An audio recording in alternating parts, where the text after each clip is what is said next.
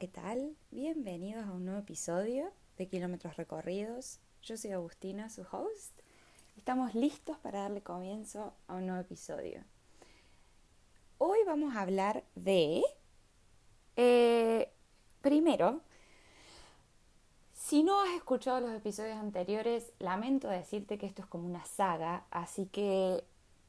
Eh, nada, te recomiendo que vayas a escucharlos. Em, si todavía no conoces el Instagram del podcast, es arroba kilómetros recorridos podcast. Ahí me puedes hacer cualquier pregunta, me escribís, eh, me, me, das sugerencias de episodios que querés escuchar en el futuro, de cosas que te interese, eh, interesarían saber, de Australia, de no Australia, de lo que sea. Eh, hoy estoy haciendo algo un poco distinto. Hoy me estoy grabando en video por primera vez, lo cual es muy raro. Eh, porque voy a empezar a subir un poco de contenido en Instagram para el que no, no ha escuchado en Spotify todavía y me encuentra ahí. Eh, tiene como resúmenes de lo que se ha hablado en cada episodio y, vemos a dónde sale, a dónde termina, a dónde... qué sucede con esto. Eh, en definitiva, hoy me encuentro en un escenario un poquito diferente. ya estoy de vuelta en mi casa, en mi departamento, a diferencia del episodio anterior espero que les haya gustado tener ahí el, sonido de las olas de fondo. A mí me encantó, así que nada. Em, bueno, hoy, ¿de qué hablamos? Eh, si seguimos con la historia, eh, ustedes ya están arriba del avión, ya se están por venir para Australia, eh, hicieron todos sus trámites previaje, ya se decidieron a qué ciudad quieren ir y aterrizaron, ya sea en Sydney, en Melbourne, en Perth, en Brisbane, en Tasmania, qué sé yo, cualquier lado, aterrizaron en Australia. ¿Y ahora qué? ¿Y ahora qué? Eh, yo me acuerdo cuando llegué en noviembre del 2019, tenía una maraña de emociones en el estómago, yo no les explico. Eh, viajando sola por primera vez al otro lado del mundo, a un país en donde no estuve nunca antes, en donde todo claramente era nuevo. Eh, yo creo que hay muchas emociones, felicidad, incertidumbre, ansiedad, creo que tristeza puede llegar a estar en la lista, pero muy abajo, eh, por haber dejado a sus familiares, si quieren. Eh, como mucha emoción, muchas ganas de empezar, de que, se estén, de que se empiecen a desenvolver las cosas, sus objetivos, empezar a cumplir sus sueños. es como que un torbellino de ideas, una montaña rusa de emociones, como lo quieran llamar, pero ya están en Australia. Ya llegaste a Australia y te felicito y me pone muy contenta y si yo fui parte de, esa aventura y te ayudé un poquito en tu recorrido, bienvenido sea y me encanta. Pero bueno, ¿y ahora qué? ¿Y ahora qué hago, hermano? Eh, bueno, primero quiero creer que eh, tienen alojamiento previsto, ya sea una semana, diez días, dos semanas en un hostel, como primera cosa, que yo, yo lo hablé en los episodios anteriores. Em, les digo más o menos lo que yo hice cuando llegué y después de ahí lo que la gente recomienda que ustedes deberían hacer cuando llegan y lo que, em, o sea, son cosas que tienen que hacer sí o sí, digamos, porque después del día de mañana les va, les va a venir bien y, les va a ser ventajoso, ponele. Em, es muy raro verme a mí misma hablando. Me da gracia. bueno, Primera cosa, yo aterricé en Sydney, como ya algunos deben saber, eh, porque hicieron la tarea, digamos, y escucharon los episodios anteriores. Eh, yo aterricé en Sydney y lo primero que hice, tipo la desesperación de Agustinita, era tener un chip para poder conectarme y decirle a mi mamá que llegué san y salva, ¿no? Básicamente. En el aeropuerto, obviamente, hay agencias que te venden eh, chips en donde la modalidad más práctica, digamos, para el turista son esos chips prepagos. O sea, yo pagaba 20 dólares todos los meses eh, a través de una aplicación y si no pagaba no tenía servicio. Así de simple. Y yo tenía un plan de 5 gigas que cuando yo llegué yo dije 5 gigas no es nada. O sea, yo en Argentina tenía 10 gigas al mes y siempre me quedaba corta. Argentina, tío, no lo entenderías, pero bueno. Eh, y acá con 5 gigas, que al día de hoy yo sigo teniendo 5 gigas por mes, me alcanza y me sobra. Y usando datos para todos lados, el mapa todo el tiempo. La verdad que no sé por qué o no sé qué, qué tipo de datos usan acá, pero 5 GB a mí me resultó suficiente y pagaba 20 dólares por mes. Eso lo hice hasta hace poquito que me cambié de, línea telefónica y pagué un pack anual en donde el mes se me terminó yendo a, 10 dólares por mes. Em, pueden hacer las dos cosas, porque por ahí apenas llegan no, no, quieren, digamos, gastar sus ahorros en un plan de un año, porque por ahí el plan sale entre 180 y 200 dólares el pack de 12 meses. Em, y hay otros que sí, porque ya se lo quieren sacar de encima. Bueno, si, si tú dejas hacerlo, te conviene, sí, porque el pack mensual te termina saliendo un poco más caro si lo haces de esa forma. Pero bueno, si, si no estás seguro, quieres ver qué onda, tenés esas dos opciones. Lo haces por mes tipo prepago o lo haces con las agencias telefónicas de Australia que pueden ser Optus, eh, TPG o eh, Telstra, Vodafone, bueno, hay un montón eh, que están en cualquier lado, en cualquier ciudad, las encontrás en todos lados, que tienen estas promociones de pack anual que obviamente te terminas ahorrando un par de dolaritos, de, dolis, como le dicen algunas personas. Eh, primero, bueno, chip de celular, listo, ya tenés datos, le decís a tu mamá llegué sano y salvo y demás.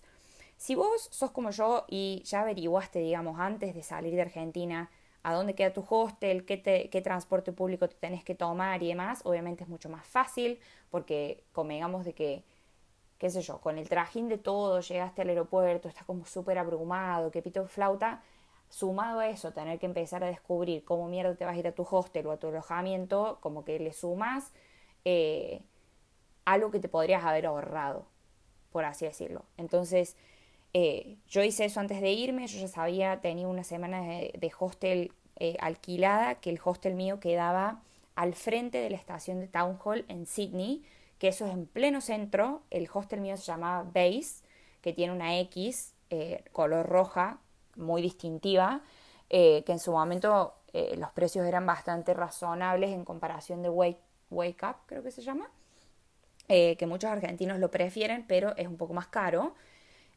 porque tienen una sede en Bonda y una sede en el centro.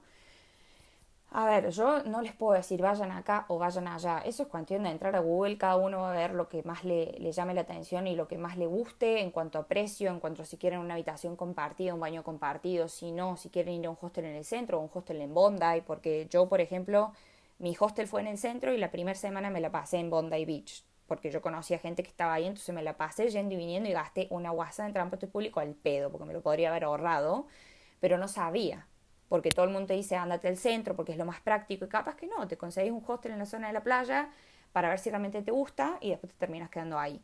Entonces como que tenés las dos opciones. Eh, entonces yo, por ejemplo, ya sabía que ese hostel quedaba en Town Hall, entonces yo estando en Argentina, en Córdoba, en mi casa, dije, bueno, para ir del aeropuerto de Sydney a Town Hall, ¿cómo hago? Bueno, tenés varias opciones. Vos podés tomarte un tren del aeropuerto al centro. Al centro, acá en Australia se le llama CBD, que es Commercial... Eh, ¿Qué era CBD? Commercial Business District. Commercial Business District creo que es. Bueno, no sé. El CBD es la city, el centro, ¿no? Eh, cualquier tren que diga Martin Place, Town Hall o City Circle eh, te van a dejar en pleno centro de Sydney. Si te querés ir a Bondi directamente y no pasar por la ciudad, hay un colectivo que es el número 350 que sí, tenés que caminar un poquito afuera del aeropuerto, pero no es nada. Eh, y te tomas un bondi a Bondi, que se escribe bondi. Ajá, ahí fue mi chiste malo. Eh, y te vas directamente en colectivo hasta Bondi sin pasar por el centro. Eso sí está en Sydney. Si estás en Melbourne, en Melbourne, eh, y perdón, estoy saltando de acá para allá, pero bueno, yo es como que llegué a Sydney, entonces les cuento lo que hice cuando llegué a Sydney pero también ahora estoy viviendo en Melbourne, entonces les cuento lo que estoy haciendo en Melbourne y de las otras ciudades la verdad que les debo la información porque desconozco. Eh, en Melbourne tenés un colectivo que se llama Skybus, que tiene un servicio express desde el aeropuerto hasta Southern Cross Station. Southern Cross Station es la estación eh, central más grande de Melbourne que queda en el sur de la ciudad. Entonces por ahí para la gente que vive eh, más a las afueras, le queda medio atrás mano y hay gente que se ha quejado de esto porque la verdad que la conectividad del aeropuerto de Melbourne es una cagada. Eh, pero bueno, si vive en el sur como yo, la verdad que a mí eso no me jode porque vivo a 5 minutos de Southern Cross y, el colectivo tarda 25 minutos en llegar. Así que, nada, como que viene el palo. Y sale el ticket de ida em, De ida y vuelta te sale 32 dólares, eh, porque obviamente si vas, en algún momento vas a volver, pero si vos venís por primera vez, tenés un, single pass también y lo puedes usar tranquilamente. Eh, listo, llegaste a tu hostel o a tu casa compartida con amigos o a donde sea que sea tu alojamiento. Y acá Ah, como dije al principio, yo voy a decir lo que hice yo y después ustedes cada uno, o sea, en torno a las prioridades que quieran y a lo que consideren que es mejor hacer más ahora o más después, y sé que eso está mal dicho, pero no importa, eh, ustedes se van acomodando en relación a las prioridades que tengan. Eh, yo me alojé en el hostel, dejé mis cosas, me fui a bañar y me fui automáticamente al banco a, abrir una cuenta de banco. Si vos googleás cuál es la cuenta de banco eh, más popular entre los internacionales, entre working holiday makers, lo que sea, tipo argentinos. En el top 1 te va a salir el Commonwealth. El Commonwealth Bank of Australia es eh, el banco por elección, por defecto, de todos los estudiantes internacionales y de todos los inmigrantes internacionales, porque el sistema y la metodología para abrir una cuenta realmente es muy fácil. Eh, tiene una aplicación que es muy, amigable para el usuario y para la gente que por ahí tampoco sabe inglés tanto, es muy fácil de llevar, es muy fácil de manejar.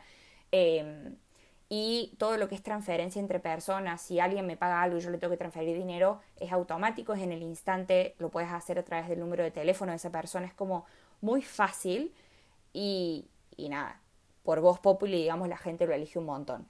Ese fue el que yo me abrí, sí, pero yo ahora también tengo otra cuenta de banco y eso capaz que la gente no lo sabe. Eh, yo tengo Westpac ahora.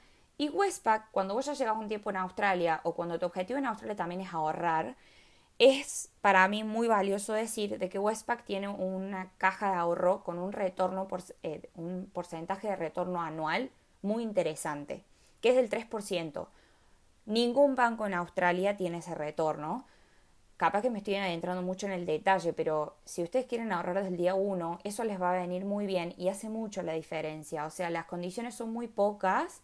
Eh, las dos cobran un mantenimiento mensual de 5 dólares, a no ser que haga 5 transacciones eh, al mes con esa tarjeta, digamos que es para demostrarle al banco que la estás usando y que no, que no la abriste ahí porque sí. Y aparte 5 dólares, digamos que no, no va a ser tu diferencia si vas a cobrar 800 o 900 dólares a la semana, que ya vamos a entrar en eso. Em, pero para mí es valioso decir que el Westpac me vino joya. Eh, sí, la aplicación por ahí es un poco más arcaica, más a la vieja escuela, pero también puedes transferir al número de teléfono de la persona y el dinero le va a llegar en 24 horas igual. Eh, y yo tengo, digamos, mis ahorros ahí y el retorno que te dan está copado. O sea, es interesante y es un dato a tener en cuenta. Si quieren más información, me escriben al Instagram, yo les explico más en detalle lo que es. Eh, pero bueno, los pongo ahí como dos, eh, dos opciones de cuenta de banco que se pueden llegar a abrir. Solamente necesitan su pasaporte y bueno, en realidad necesitan también número de teléfono y dirección permanente. Por eso el tema del chip es muy importante porque lo primero que tenés que hacer es conseguir tu número de teléfono australiano eh, porque eso te va a servir para todo, búsqueda de trabajo, abrirte cuenta de banco, e, etcétera, etcétera. Y bueno, la dirección permanente, si vos estás en un hostel, vos les decís, que eso fue lo que hice yo, vos les decís, tipo, estoy viviendo en un hostel, eh, a mí la tarjeta me va a llegar ahí, el día de mañana cuando me mude a mi dirección permanente, voy al banco y me cambio la dirección. Fin, o sea, no te hacen problema con eso. Ese es el paso número dos. Paso número tres, TFN y ABN. El TFN es el sinónimo de quit en Argentina y el ABN es el quill. O sea, si vos trabajas, no sé por qué dice tres, si es dos, bueno, no importa. Eh, el TFN es, vos lo necesitas, es tu número de identificación cuando vos trabajas en relación de dependencia, es, es el número a partir del cual el gobierno te va a cobrar los impuestos y vos le vas a pagar los impuestos al gobierno. Eh, en donde vos el día de mañana, cuando hagas la eh, declaración de impuestos, le vas a tener que pagar al gobierno o el gobierno te va a pagar a vos, dependiendo de los aportes que hayas hecho, y no me voy a meter mucho en la, en la tecnicatura del término. Y tampoco me voy a adentrar mucho en cómo sacarlo, o sea, literal, ustedes entren a Google, ponen cómo sacar el TFN, tipo, escriben TFN, TFN en Google, y el primer link, que es con el ATO, que es el Australian Taxation Office, eh, es un paso a paso súper fácil de cómo sacar este número. Es un número único, es como tu número de identidad que vas a tener que darle a todos tus empleadores eh, para que, digamos, vos seas una persona, un residente eh, en relación de impuestos para el gobierno australiano. Y el ABN, que también mucha gente, para los que se van para el lado del monotributista o se quieren abrir su propio negocio o quieren ofrecer un servicio de manera independiente, el ABN es para esto. Ustedes generan facturas en donde eh, la persona les va a pagar, el cliente en este caso. Eh, y a diferencia del TFN, con el ABN ustedes pagan los impuestos al finalizar el año fiscal. O sea, no mes a mes como el TFN, en donde vos, cobras, y me estoy mezclando un poquito, pero bueno, les pido disculpas. Tengo como un torbellino de ideas en mi cabeza, de la mezcolanza de cosas y, estoy tratando de ordenarlas.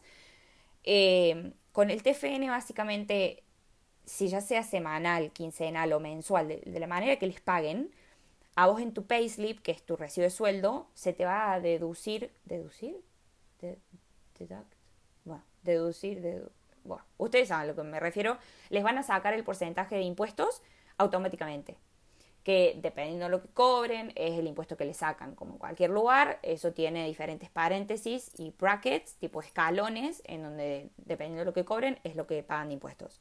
Con el ABN es lo mismo, o sea, dependiendo de lo que ustedes cobren es el impuesto que van a pagar, con la diferencia de que el impuesto ustedes lo pagan todo junto al final del año fiscal.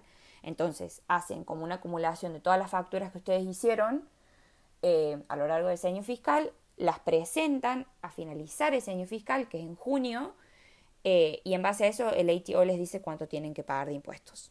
¿Bien?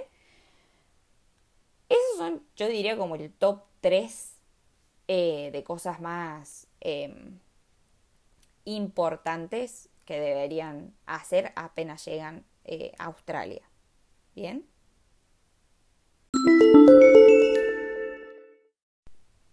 Bueno, y ahora que digamos ya tienen eso, que ponele que es lo más importante para seguir con sus vidas en Australia, y antes que les agarre el patatús como me pasó a mí, porque obviamente Agustinita quiere hacer toda la primera eh, y no es tan simple, em, ¿qué les recomiendo? Yo cuando vine tenía siete días reservados de hotel, de hostel en realidad. Eh, en mi mochila tenía un folio con currículums impresos que me sirvieron de nada en realidad. Eh, y, o sea, día uno, la desesperación de salir y empezar a conseguir trabajo, de lo que sea. Eh, yo lo he comentado en los episodios anteriores y voy a hacer una salvedad, y esta es, ¿qué es lo que quieren hacer ustedes apenas llegan?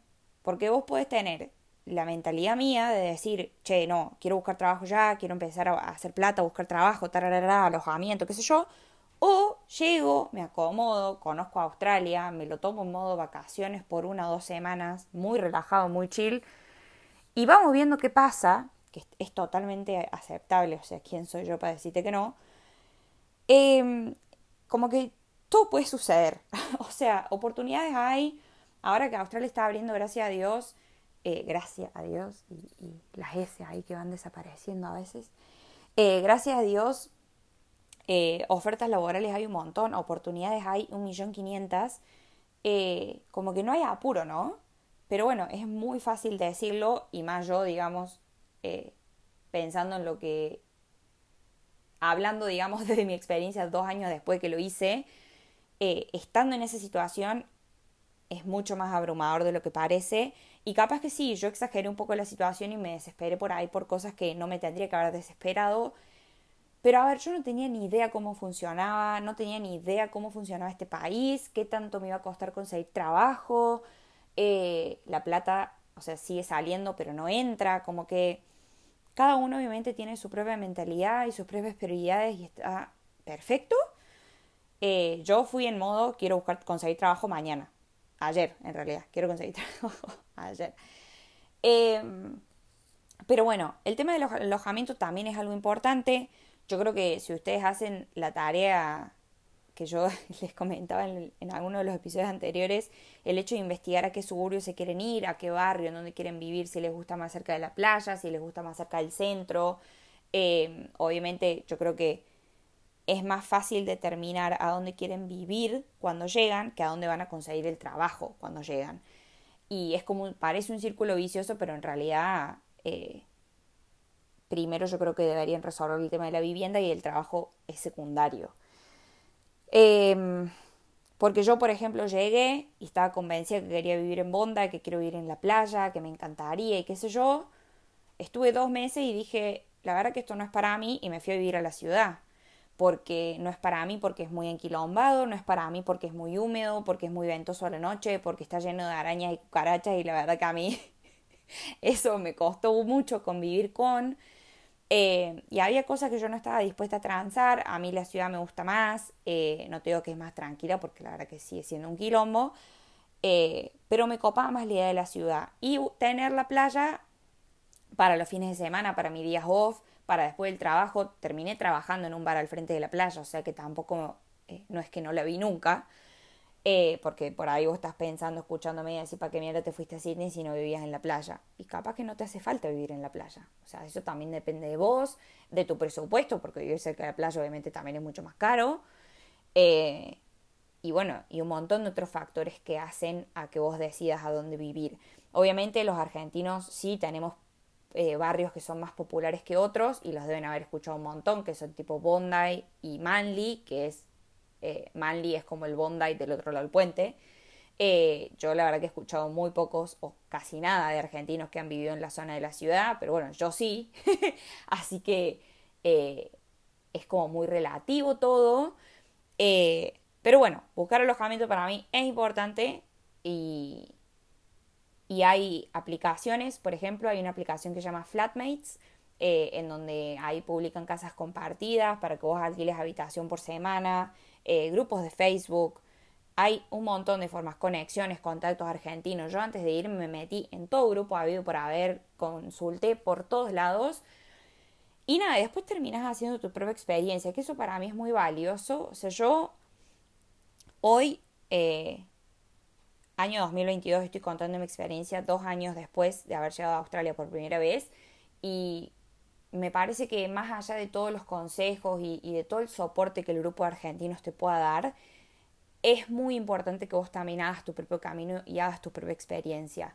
Yo eh, al principio sí, obviamente llegué sola, me fui a vivir con gente que conocía, estuve en Bonda los primeros dos meses porque me sentía acogida, me sentía en una zona en donde, eh, más allá de que no es del todo zona de confort y, muy lejos está de, ser argentina y de, estar cerca de tus afectos, la comunidad argentina tiene eso, de que a donde sea que nosotros estemos, vamos a armar un grupo, eh, vamos a juntarnos a tomar mate en la playa, vamos a salir a tomar una birra, como que la comunidad está siempre presente y, todos pasamos por eso alguna vez.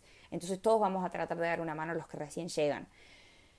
Pero, pero, eh, para mí también es importante, si vos estás yéndote a vivir a otro lugar, a otro país, eh, está bueno conocer de esa cultura, está bueno explorar qué hay por afuera de la comunidad, por ahí centrarte en la comunidad argentina y, y vivir en un barrio lleno de argentinos, capaz que esto genere mucha controversia y, muchas diferencias y es totalmente aceptable y entendible y abierto a discusión, o sea, cada uno acá puede hacer lo que se le cante el culo, o sea, ¿quién soy yo para decirte lo que tenés que hacer, no? Yo le estoy diciendo lo que hice yo y me parece que es súper valioso que tomen su propio camino y, armen su viaje a, su gusto y piacere, ¿no? Eh, y bueno, lo voy a dejar ahí porque si no voy a empezar a dar vuelta como en lo mismo y Agustinita viene en episodio 6 y sigue en la misma, la misma historia. Pero bueno, eh, ese es el tema del alojamiento. Eh, no dije nada en concreto, pero bueno, qué sé yo. El día de mañana, si ustedes quieren alquilar un departamento, también lo pueden hacer, que por ahí mucha gente tiene miedo y dice, che, pero yo soy internacional, que me van a dejar, que no, eh, tipo, tengo un working holiday, soy estudiante, ¿cómo hago? Es mucho más fácil de lo que parece conseguir el alquiler de un departamento, la verdad que no está mal. Eh, lo puedes compartir con otras personas y se te, se te hace mucho más llevadero, eh, la renta se paga por mes, es como otra historia. La única diferencia es que sí, por ahí las agencias inmobiliarias te piden un mínimo de seis meses y vos capaz que no tenés ni la más puta idea en dónde vas a estar mañana. Entonces, por ahí sí te conviene, eh, o por ahí si nosotros elegimos al principio estos alquileres temporales de una semana o de un par de meses, hasta que veas qué onda, o por ahí si te querés cambiar de ciudad, como que, qué sé yo, hasta que te asientes un poco más. Hoy, digamos, dos años después, yo tengo un alquiler a mi nombre y es como diferente a, la experiencia de compartir una habitación con dos personas más en un departamento con seis personas o cinco eh, en el medio de la city. Pero bueno, eh, situaciones cambian, la gente evoluciona, crecemos y si Dios quiere, eh, ustedes también.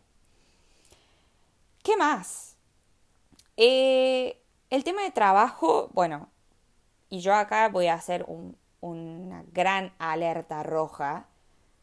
A mí, todo, literalmente, todo lo que la gente me, me decía para ayudarme a conseguir trabajo antes y mis primeras semanas en Australia, no me sirvieron de nada.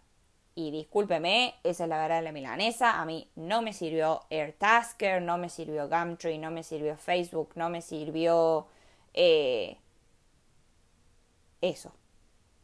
Las aplicaciones a mí, LinkedIn, Seek, Indeed, todas esas aplicaciones para buscar trabajo no me sirvieron. Todos los trabajos que yo he conseguido hasta el día de hoy, hasta el día de hoy, trabajando como ingeniera, eh, como profesional, todos los trabajos que yo he conseguido en mi tiempo en Australia los hice conectándome con gente cara a cara. Y esto es yendo con mi currículum en la mano, mostrando mi carita de inexperimentada, pero mintiendo que yo podía cargar tres platos y hacer café, em, metiéndome en los bares, en los restaurantes, en cafeterías, en todos los lugares diciendo yo quiero trabajo, estoy buscando, mi disponibilidad es tal, que era 24/7 básicamente al principio, y que las llamadas empiecen a caer. O sea, eh, para mí es muy importante y hace mucho la diferencia que la persona te pueda ver, que te hagan un trial. El trial es eh, una prueba, o sea, en lugar de hacerte una entrevista, cuando vos trabajás en hospitality, ellos quieren ver cómo trabajas, si realmente sabes hacer un café, si realmente eh, sabes cargar tres platos, que yo no tenía ni idea, y practiqué el día antes de ir a, un restaurante, eh, y, ver en práctica, digamos, en acción lo que vos sos capaz de hacer. Hay trabajos en donde por ahí el inglés sí te juega en contra, digamos que necesitas saber un poco más de inglés, porque es customer service, porque es hablar con personas, porque es atender en el mostrador, y hay otros trabajos que no. Si trabajas en la cocina no tenés ni contacto con la gente, si trabajas en construcción, más que con los que trabajas, la verdad que no tenés que saber mucho más. Eh, hay muchos trabajos en donde el inglés no es fundamental eh, y lo vas a ir adquiriendo a medida que vas. O sea, si por ahí tu nivel de inglés no es eh, fluido o, no estás cómodo, Vos créeme que viviendo en un país en donde la lengua materna es inglés, lo aprendes en nada. Porque no te va a quedar otra, básicamente. Y te vas a hacer entender y vas a entender a la gente cuando te hablan. De eso despreocúpate. Em, pero es salir, yo, o sea, capaz que no parece, pero yo soy bastante introvertida. Eh, en mi vida me imaginé que iba a estar con un currículum en la mano yendo negocio por negocio de lo que sea, o sea, negocio de ropa, eh, cafetería, como ya dije, restaurante, o sea, lo que venga. O sea, yo salía a caminar por el centro y salía a caminar por Bondi Beach y negocio que pasaba, negocio que entraba, pidiendo trabajo, sin ir más lejos. Lamentablemente a mí las aplicaciones no me funcionaron. Hay gente que sí, o sea, realmente esto es muy personal y de vuelta, como todo el podcast, es mi experiencia personal. Hay gente que le ha servido otras cosas, eso a mí lamentablemente no. Y siento que sí he perdido un poco de tiempo porque estaba muy metida en mi celular tratando de buscar contactos y formas de conseguir trabajo en lugar de salir a la calle y buscarlos de manera personal. Eh, y dicho y hecho, o sea, yo salí a buscar a la calle y en un día conseguí tres trabajos al mismo tiempo. Y ahí yo empecé a trabajar en tres lugares al mismo tiempo, dos días en cada uno y tenía mi semana completa. Eh, así que nada, eh, para mí eso es importante y bueno, obviamente cada uno tiene experiencias distintas, por ahí si tenés la suerte de conocer gente que ya está en Australia, te pueden meter en trabajos en donde ellos ya estén y demás, o sea, porque contactos es fundamental. Em, y bueno, qué sé yo, lo que venga. Para mí es arremangarse y decir, bueno, tenés que salir a trabajar y lo que venga lo voy a agarrar. Y después sí te puedes poner quisquilloso. Después ya de dos años por ahí terminás perfilando para donde quieras ir y, y conseguís el trabajo de tus sueños, ponele. O hay gente que lo ha conseguido en tres meses estando en Australia y los aplaudo, pero a mí no me sucedió. Eh, así que nada, en definitiva. Eh, eso en cuanto a trabajo. Hay un par de cuestiones eh, laborales que es importante que las mencione hacia el pasar, que después de vuelta, si quieren más detalles, me escriben eh, al Instagram y yo les doy toda la información, links y demás. Me parece que pierde el propósito del podcast que les explique, eh, digamos, tenés que entrar a esta página, tenés que poner este dato, tenés que llenar este formulario porque eh, al no verlo por ahí como que se pierde en, el abstracto y, se me van y, y, pierde, pierden el hilo del podcast. Esta la idea es que ustedes lo escuchen y como a grandes rasgos se armen una idea de lo que se está hablando en el episodio de hoy. Em, pero bueno, para trabajar en el rubro de la gastronomía hay una certificación que ustedes tienen que sacar sí o sí, que se llama RSA, que es Responsible Service of Alcohol.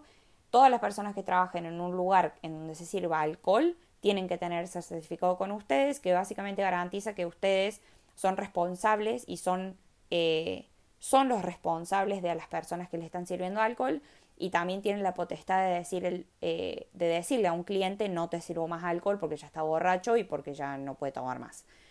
Em, si trabajas en el rubro de la construcción, la White Card, la White Card es la licencia que te habilita a trabajar en el rubro de la construcción. Y por ahí si te querés ir más en detalle, como más un nicho, que es trabajar en warehouses, que también fue mi idea original cuando yo llegué, dije, bueno, me meto en un warehouse porque a mí me gusta la logística, eh, en tipo en centros de distribución o en depósitos, eh, para manejar la mulita, que sería un forklift, forklift en inglés, te piden una licencia, como una licencia de conducir, pero para la mulita. Y como digamos, obviamente dependiendo eh, el rubro donde vos quieras apuntar, más allá de que al principio es lo que venga, hay distintos requisitos que vos tenés que tener porque ellos te lo van a pedir antes de contratarte. Como esto, la RCA, la White Card o la Forklift License. Estos son tres ejemplos que doy al pasar, como que no me voy a meter mucho en el detalle porque es como que para cada trabajo si no voy a tener que decir necesitas esto, esto, esto. Eh, pero bueno, por lo menos eso les da una mejor idea. Eh, y el podcast ya se me fue a la mierda. Yo quería hacer un podcast cortito y al pie y eh, I failed again. He fallado nuevamente, pero bueno. Em, lo voy a dejar acá. Em, creo que les he dado bastante. Y si los he mareado, les pido disculpas. Los voy a obligar a escucharlo de nuevo. si han quedado algunas ideas en la nebulosa. Eh, pero bueno, gracias. Si has llegado hasta acá, episodio 6, no lo puedo creer. Eh, gracias por seguirme. Gracias por, qué sé yo, por estar del otro lado. Eh, si me querés escribir, a arroba kilómetros recorridos podcast, yo de mil amores, los que les pueda ayudar, los voy a ayudar. Em, y bueno, qué sé yo. Sigan con sus vidas, esperen el próximo episodio que llegará muy pronto porque eh, me parece que voy a tener que empezar a acomodar mis ideas y, y una vez por semana es muy largo, man. Tengo que empezar a agregar más episodios. Eh, porque me imagino para, para alguien que está preparando el viaje, tener que esperar una semana para que yo te cuente esto, es decir, no, hermana, agilízame el trámite. Así que bueno, por si alguien lo dijo o lo pensó, vamos a agilizar el trámite. Eh, y nada, los dejo seguir con sus vidas. Eh, esto fue Kilómetros Recorridos. Yo soy Agustina, su host, por si no sabían todavía. Y nos vemos la próxima.